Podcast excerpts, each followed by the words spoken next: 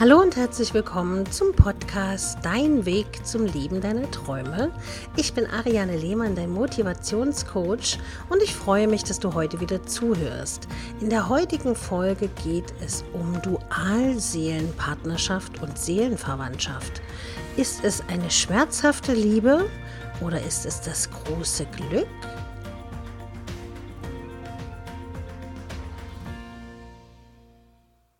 Jeder von uns hat es sicher schon mal gehört. Dualseele oder Seelenverwandtschaft.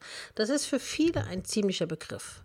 Aber hast du schon mal von Dualseelen oder Seelenpartnern gehört? Stell dir einmal vor, du lernst jemanden kennen und bist vom ersten Moment an von dieser Person fasziniert.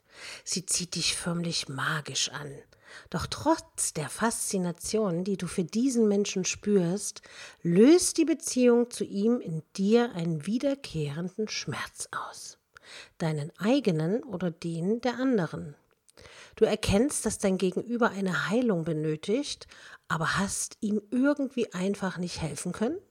Löst die Beziehung zu diesem Menschen mehr Leid statt Zufriedenheit in dir aus? Überwiegen deine traurigen und verzweifelten Gefühle gegenüber den glücklichen Gefühlen? Erntest du Vorwürfe und Liebesentzug, obwohl alles Erdenkliche möglich ist? Oder wünschst du dir vielleicht mit einem ganz bestimmten Menschen eine glückliche und erfüllte Partnerschaft? Doch die Umstände oder das Verhalten der Person ermöglichen es einfach nicht. Dann bist du womöglich deiner Dualseele begegnet. Dieses Phänomen kannst du dir folgendermaßen vorstellen.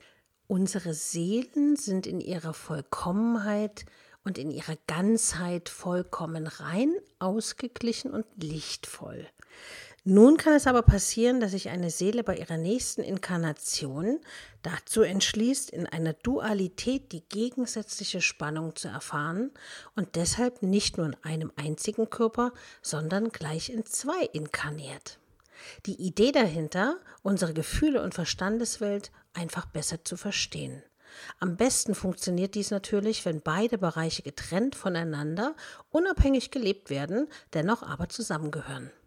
So kann es also vorkommen, dass eine einzige Seele in zwei unterschiedlichen Körpern inkarnieren wird, in einem männlichen und einem weiblichen.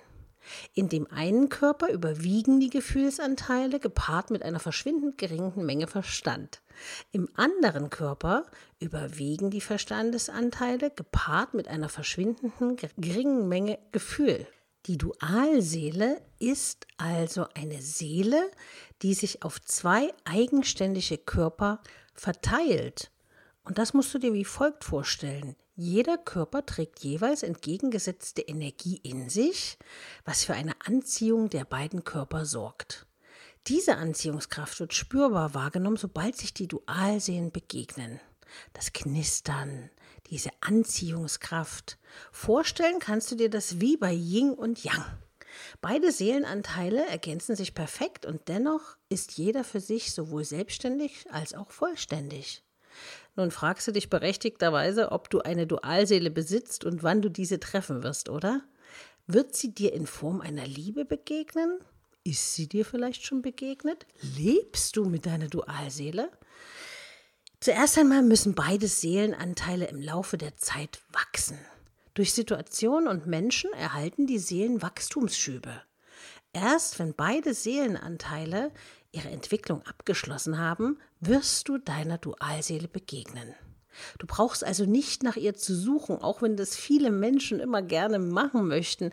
Ich suche meine Dualseele, es ist gar nicht nötig.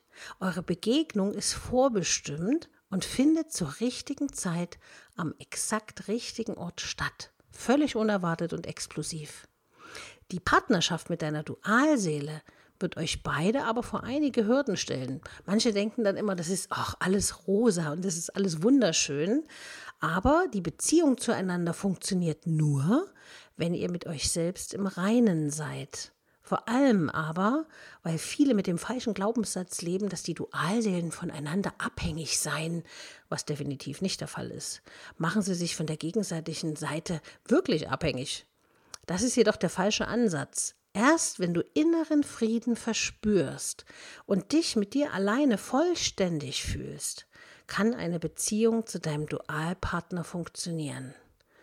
Das Band, das dich mit deinem Seelenpartner verbindet, wird dich vor dieser Aufgabe nicht bewahren, sondern dich immer wieder damit konfrontieren. Oftmals höre ich es in meinen Beratungen, oh, es ist so anstrengend und er ist mein Seelenpartner. Und das heißt ja nicht, dass es leicht wird, sondern dass man eben Herausforderungen gemeinsam zusammen meistern sollte. Denn bei der Begegnung mit einem Dualpartner handelt es sich um eine langwierige Prüfung, die wir alle in unserem Leben bestehen müssen. Doch wie erreichst du das jetzt? Zuallererst musst du Verantwortung für dich, die Gefühle, die du fühlst und dein Handeln, das du verbringst, übernehmen. Die buddhistische Schriftstellerin Pema Ködrön bringt es mit folgendem Satz sehr schön zum Ausdruck. Nichts verschwindet, bis es uns das gelehrt hat, was wir wissen müssen. Ich wiederhole es nochmal. Nichts verschwindet, bis es uns das gelehrt hat, was wir wissen müssen. Im Grunde bedeutet es nichts anderes als, jedes Leid, das du erfährst, dient deiner eigenen Weiterentwicklung. Und die Weiterentwicklung dient dem Näherkommen deines Seelenpartners. Also hat es doch irgendwas Tolles an sich, dass wir die Herausforderung im Leben meistern müssen, damit der Seelenpartner immer ein Stück näher zu uns rückt. Und ich bin sehr gespannt auf eure Berichte, auf eure Erzählungen, auf eure Geschichten. Ihr könnt sie gerne unter den Instagram-Post bei Instagram bei ariane.lehmann hinterlassen, ob ihr schon mit eurem Seelenpartner zusammenlebt oder ob ihr noch hofft, dass ihr ihm begegnet. Das heißt ja nicht immer, dass Beziehungen, wo es nicht der Seelenpartner ist, zum Scheitern verurteilt sind, sondern im Gegenteil, das kann auch sehr gut funktionieren. Also hinterlasst einfach einen Kommentar bei Instagram. Natürlich könnt ihr mir auch gerne eine E-Mail schreiben an info@ariane-lehmann.de oder wenn ihr ein Thema habt, was ich in den nächsten Folgen besprechen soll, dann lasst es mich einfach wissen. Ich wünsche euch eine sonnige Zeit, viel Kraft und Erfolg bei der Meisterung eurer Herausforderungen und sage bis nächste Woche, eure Ariane.